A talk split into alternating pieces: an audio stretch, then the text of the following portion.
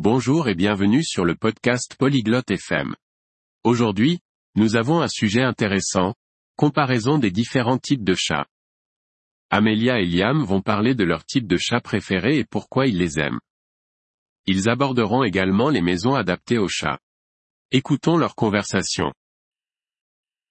안녕 리함. 고양이 좋아해? Salut Liam. Tu aimes les chats 그래, 아멜리아. 나도 고양이 좋아해. 너는 어때? Oui, Amélia. J'aime les chats. Et toi 나도 고양이 너무 좋아.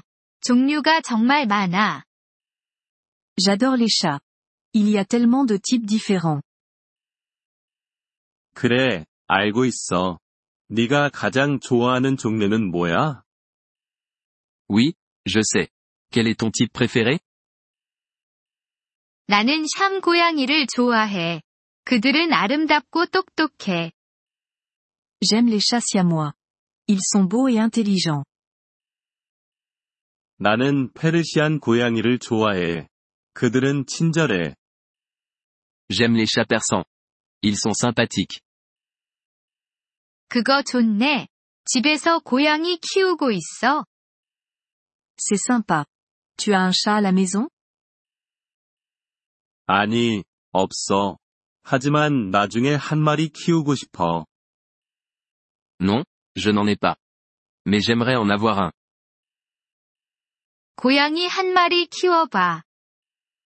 Tu devrais adopter un chat. 더 큰 집이 생기면 키울 거야. Je le ferai quand j'aurai une maison plus grande. 좋은 생각이야. 고양이들은 공간이 필요하니까. Bonne idée. Les chats ont besoin d'espace. 그래, 맞아. Oui, c'est vrai. 고양이 친화적인 집에 대해 알고 있어? Tu connais les maisons adaptées aux chats 아니, 그게 뭐야?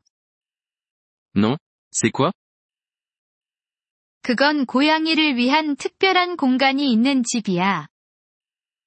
Elles ont des espaces spécialement conçus pour les chats. 그거 좋아 보여. Ça semble bien. 그래, 고양이들은 올라가고 놀기를 좋아해. Oui. Les chats aiment grimper et jouer. 고양이 친화적인 집을 찾아볼게. Je vais rechercher une maison adaptée aux chats. 좋아. 내 고양이가 행복해할 거야. Génial. Ton chat sera heureux. 고마워, 아멜리아. Merci, Amélia. 이번 Polyglot FM 팟캐스트 에피소드를 들어주셔서 감사합니다. 진심으로 여러분의 지지에 감사드립니다. 대본이나 문법 설명을 받고 싶다면 웹사이트 Polyglot FM을 방문해 주세요. 앞으로의 에피소드에서도 계속 만나 뵙길 기대합니다. 그때까지 즐거운 언어 학습 되세요.